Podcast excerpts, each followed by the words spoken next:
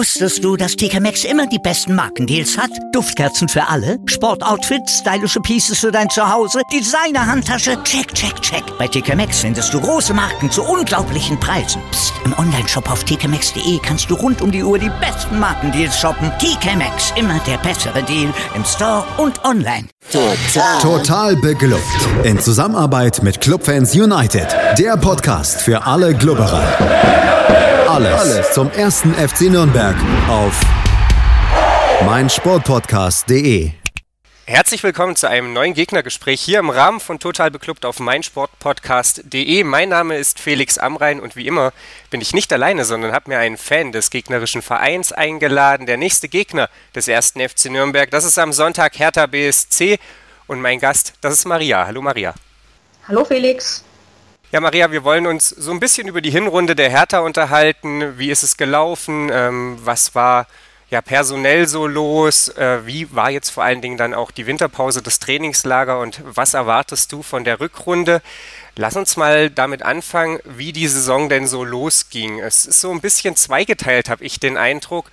Man gewann erstmal im DFB-Pokal gegen Eintracht Braunschweig und dann gab es einen eine sehr gelungene erste Hälfte der Hinrunde, meiner Meinung nach. An den ersten neun Spieltagen nur eine Niederlage gegen Werder Bremen. Man hat Bayern München geschlagen, man hat Borussia Mönchengladbach geschlagen, ein Unentschieden in Dortmund geholt. Und dann gab es so ein bisschen den Bruch. Danach lief es nicht mehr ganz so. Man hat nur noch zwei Siege dann aus den nächsten acht Spielen geholt, ähm, dann gleich viermal verloren.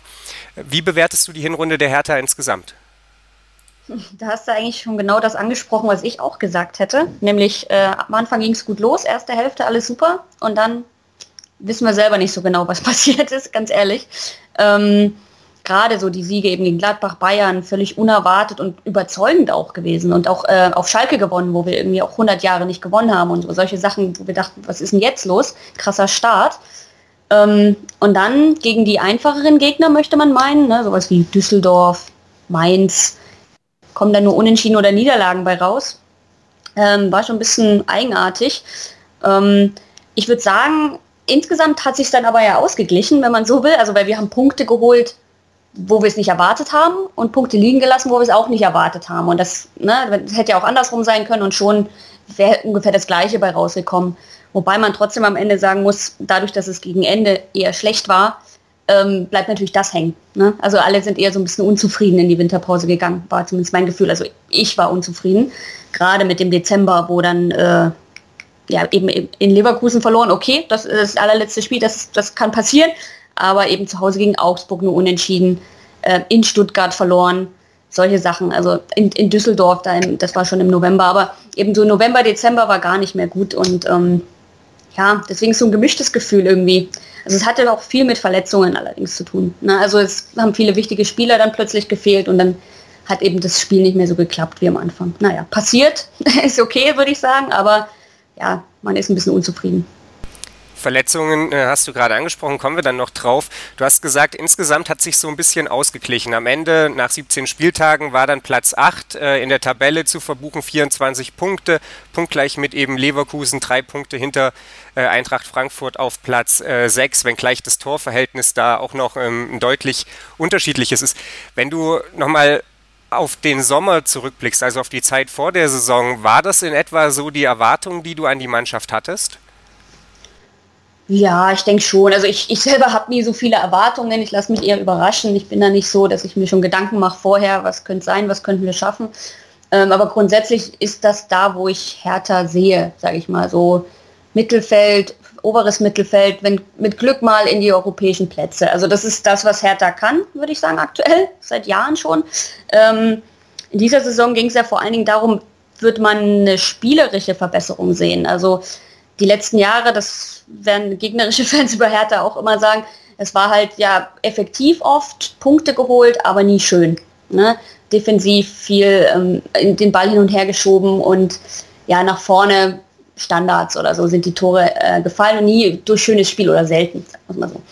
Ähm, und das war jetzt auch von den eigenen Fans, von den Hertha-Fans diese Saison so, wenn jetzt nicht was besser wird, dann, ja, dann musste man mal auch den Trainer in Frage stellen. Also solche Sachen wurden schon, also das ist schon öfter jetzt angeklungen in den letzten, naja, im letzten Jahr würde ich sagen. Und deswegen war ja der Anfang äh, der Hinrunde, also der Start eben der sehr erfolgreiche Start, auch mit spielerischer, mit spielerisch überzeugenden Leistungen.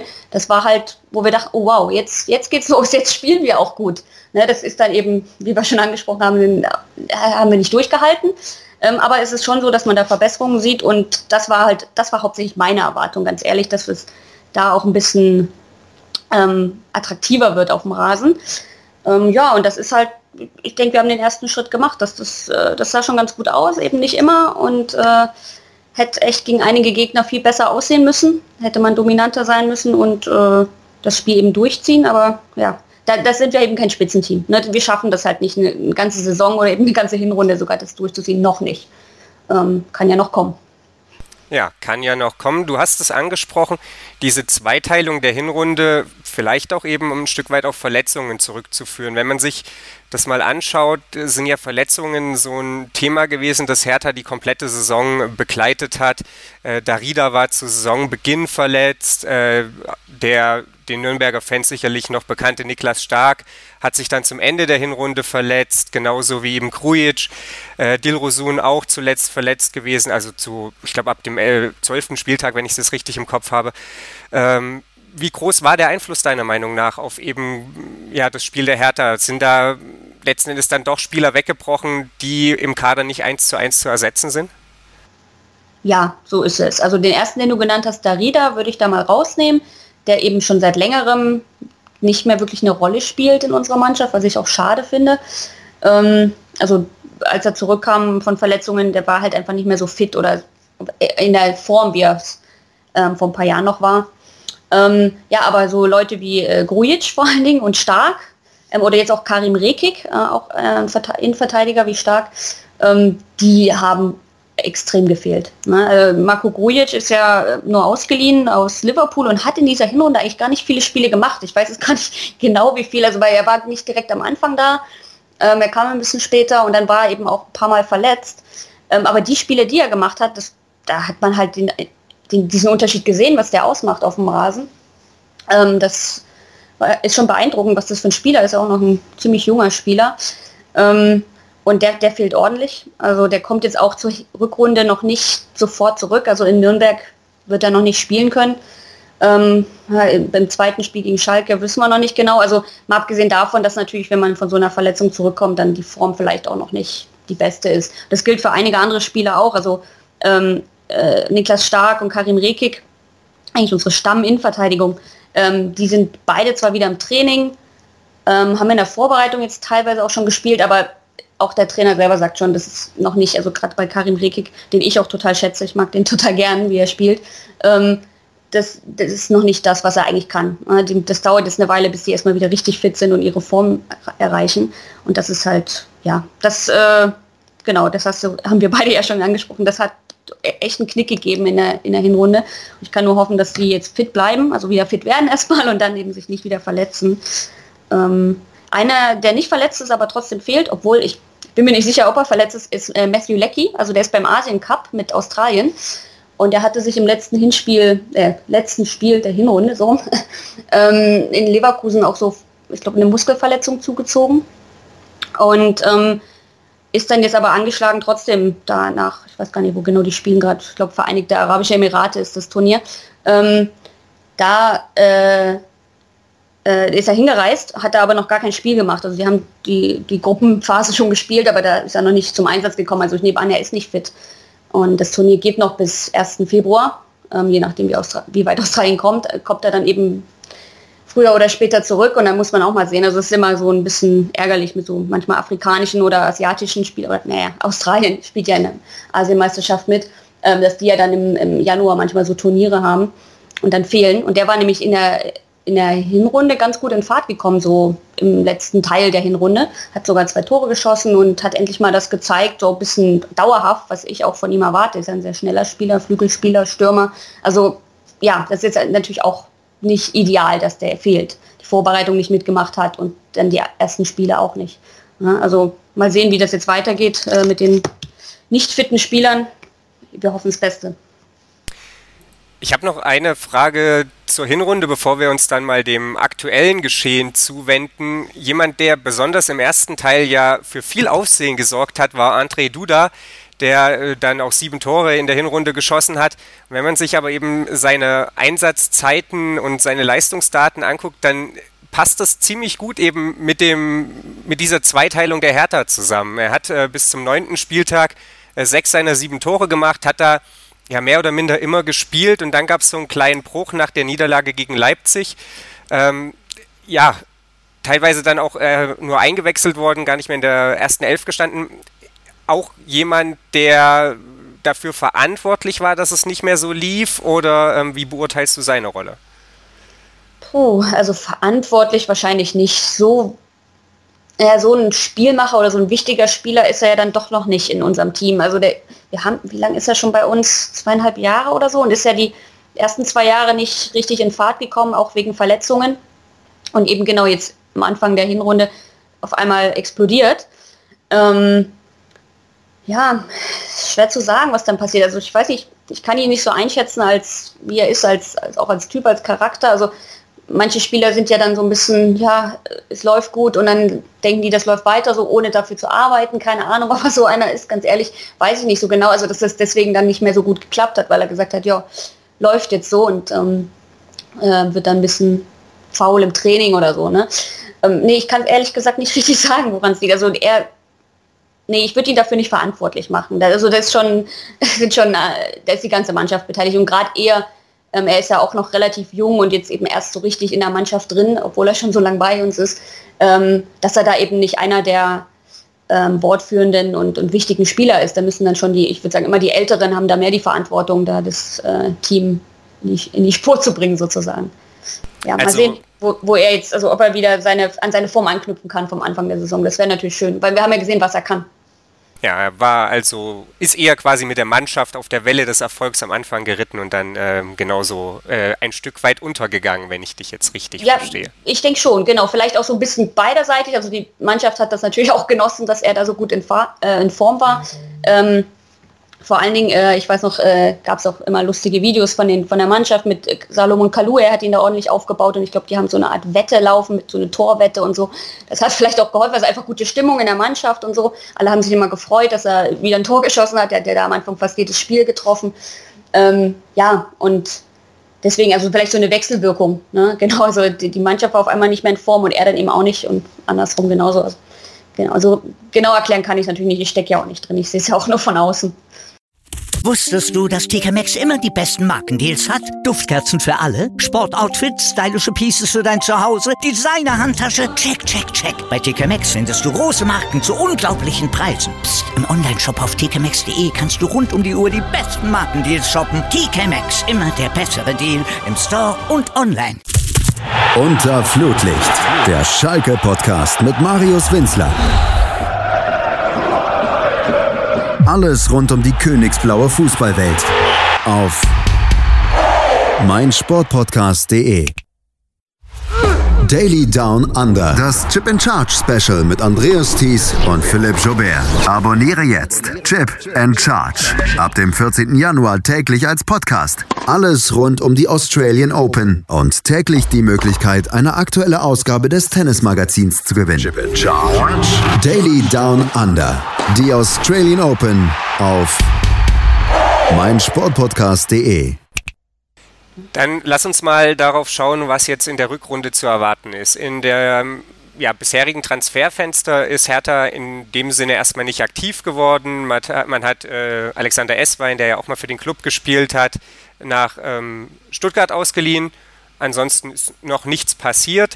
Äh, was hast du denn aus dem Trainingslager mitbekommen? Gab es irgendwas, was man da besonders angegangen hat, äh, neue Spielformen eingeübt oder ganz besonderen Fokus auf Standards oder irgendwas anderes gelegt? Naja, erstmal habe ich mitbekommen, dass es gar kein Trainingslager gab. Die sind einfach in Berlin geblieben. also ähm, ich weiß auch gar nicht warum, ehrlich gesagt. Dazu habe ich nichts gelesen, weil das war eigentlich immer typisch, dass man im Winter äh, auch eine Woche weg war meistens in der Türkei, glaube ich, obwohl zuletzt sind sie dann nach Spanien, Mallorca oder so, weil na, Türkei politisch nicht mehr ganz so ideal war. aber dieses Mal sind die gar nicht verreist. Die sind äh, am 3. Januar ins Training gestartet hier in Berlin und sind dann hier geblieben, hatten nur ein ähm, Testspiel gegen Bielefeld äh, bei uns auf dem Olympiagelände. Das haben sie 4 zu 1 gewonnen. Und dann haben sie noch letztens, war das letztes Wochenende, ich glaube ja, in diesem Telekom Cup, also so ein Spaßturnier da in Düsseldorf, glaube ich, ähm, gespielt. Zwei Spiele, äh, 45 Minuten, also auch keine richtigen Spiele. Beide verloren gegen Gladbach und Düsseldorf. Also ähm, ja, keine Ahnung. Also viel habe ich nicht mitbekommen, außer eben diese Ergebnisse. Ähm, dass eben einige wieder im Training sind, äh, das haben wir ja schon angesprochen. Und dass er jetzt langsam aufgebaut wird, aber genaueres eigentlich nicht. Habe ich, hab ich leider nichts mitbekommen. Dann lass uns mal darüber sprechen, was du dir jetzt von der Rückrunde erhoffst. Du hast schon gesagt, spielerischer Fortschritt, das ist das, was für dich im, im Fokus dieser Saison stehen sollte. Äh, und gilt das auch für die Rückrunde oder hast du tatsächlich äh, so die leise Hoffnung, dass man vielleicht auch noch so ein bisschen nach oben schielt? Wie gesagt, es sind nur drei Punkte Rückstand auf den sechsten Platz. Da steht Eintracht Frankfurt ähm, und ja, dazwischen äh, die TSG Hoffenheim. Da könnte ja was gehen. Ja, da könnte was gehen, genau. Ähm, aber wir, Herr Thaner, wissen, dass die letzten Rückrunden immer schlechter waren als die Hinrunden. Ähm, also gerade eben unter Dardai und das ist so ein bisschen das, was ihm auch jedes Jahr wieder vorgeworfen wird, auch von der Presse und so, oder beziehungsweise wird angesprochen, sagen wir es mal so, dass ja die äh, Rückrunde immer dann schlechter ist und woran liegt das und keiner weiß, warum das so ist. Ähm, und deswegen wäre ich erstmal froh, wenn wir irgendwie das Ergebnis halten können, sage ich mal, da wo wir jetzt stehen. Ähm, ja, 24 Punkte haben wir geholt in der Hinrunde. Wenn wir das wieder einstellen können, wäre das schon mal top. Klar wäre es schöner, wenn wir noch mehr Punkte holen und eigentlich können wir es auch, bin ich der Meinung.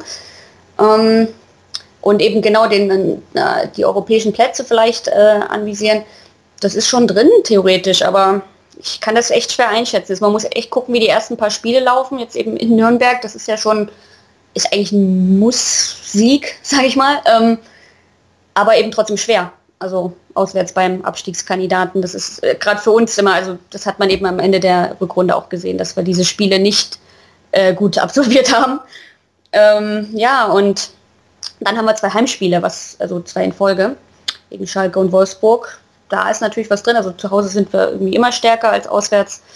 Aber ja, man muss echt so, die ersten drei Spiele, das wird mich interessieren, wie die laufen und dann könnte ich, kann ich es eher einschätzen. Also der spielerische Fortschritt, klar, der steht irgendwie immer noch im Fokus, ist immer noch wichtig, aber ich, ich selber bin ja auch, äh, sag, manchmal sage ich mir auch, egal, Hauptsache gewonnen. also, deswegen, also wie das dann zustande kommt, ähm, ist gar nicht so wichtig. Und gerade eben jetzt durch, dadurch, dass die Rückrunden immer so schlecht, also schlechter waren, sage ich mal, als äh, es waren glaube ich nie 20 Punkte, also immer unter 20 Punkte, die wir da geholt haben. Das ist schon irgendwie schlecht. Und äh, deswegen wäre ich jetzt einfach froh, wenn wir das toppen würden und da mal ein bisschen mehr Punkte holen. Und wenn das dann noch schön aussieht, okay, dann umso besser. Aber ähm, ja, äh, das, äh, die Punkte sind dann doch wichtiger, egal wie wir sie holen. Ja, Fußball als Ergebnissport auch in der Bundeshauptstadt. Äh, was macht dir denn Mut, dass es so kommen könnte, beziehungsweise vielleicht auch eben das Gegenteil? Was bereitet dir Sorge, dass es bei der Hertha in der Rückrunde nicht so laufen könnte?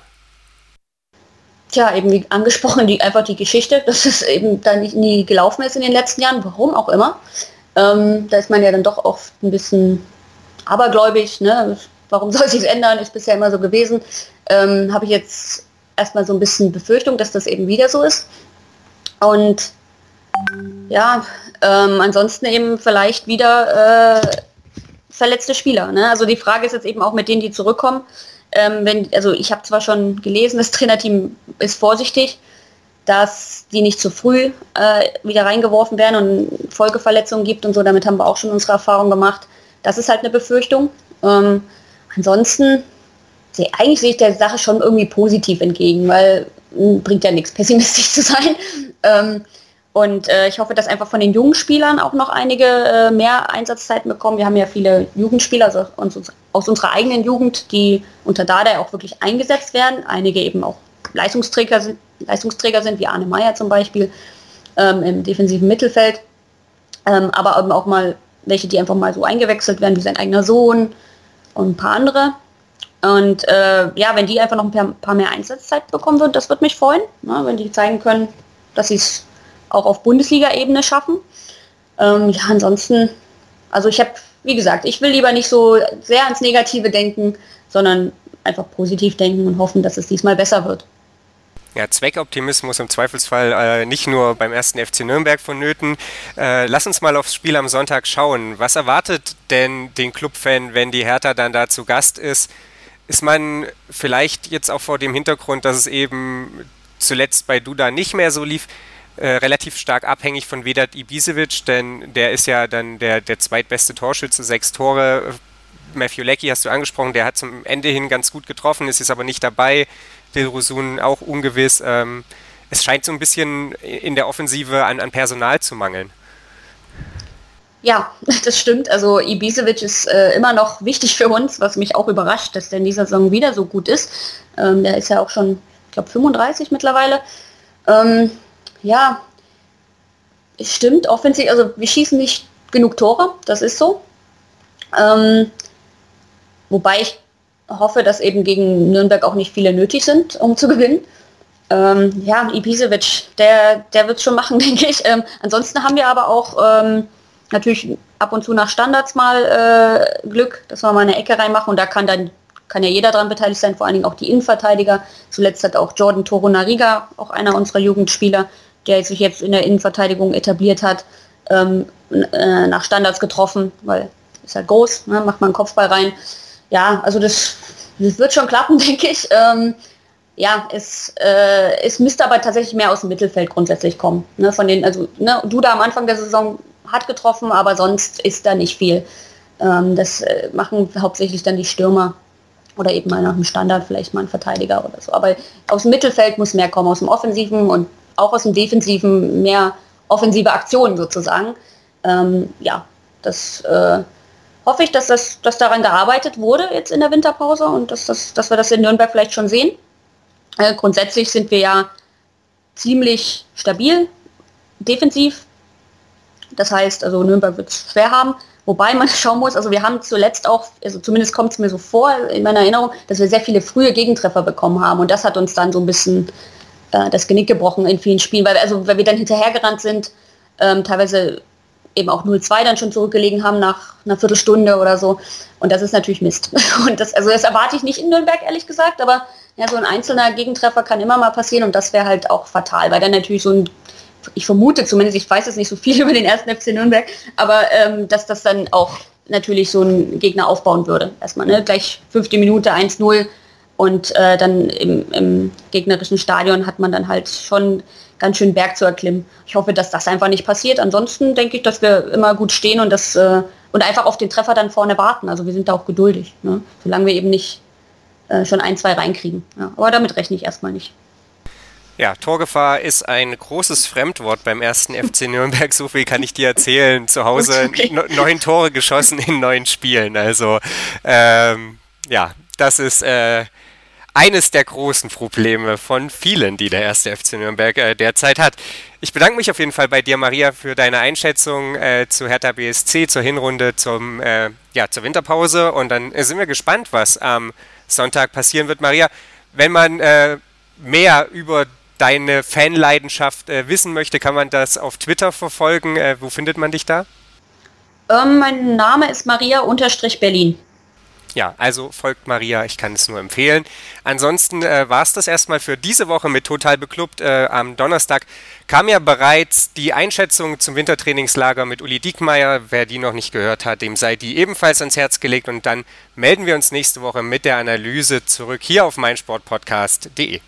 Total. Total beglückt. In Zusammenarbeit mit Clubfans United. Der Podcast für alle Glubberer alles zum ersten FC Nürnberg auf meinsportpodcast.de. Willkommen bei meinsportpodcast.de.